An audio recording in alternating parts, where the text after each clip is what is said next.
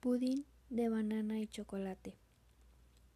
Ingredientes: 3 bananas, 4 cucharadas de crema de leche, 200 gramos de chocolate untable. Preparación. 1. Pela las bananas y en un recipiente tritúralas con un tenedor.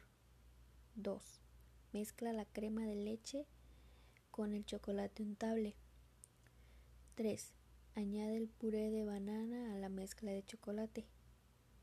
Y 4. Reserva en el refrigerador por una hora y disfruta junto con tu familia una sencilla delicia.